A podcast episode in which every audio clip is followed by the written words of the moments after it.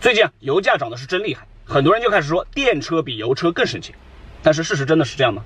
日常用车来讲的话呢，电费确实比油价便宜，电车的保养成本呢也更低。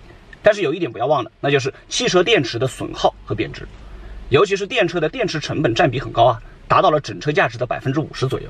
那么电车的二手车不好卖，而且卖不起价，也就不奇怪了。啊，即便是你不卖，等到你要换电池的时候一算账，哎，日常用车省下的那点钱也就不算什么了。所以说，决定一款产品价值的不仅有购买成本和使用成本，还要考虑到短期价值和长期价值。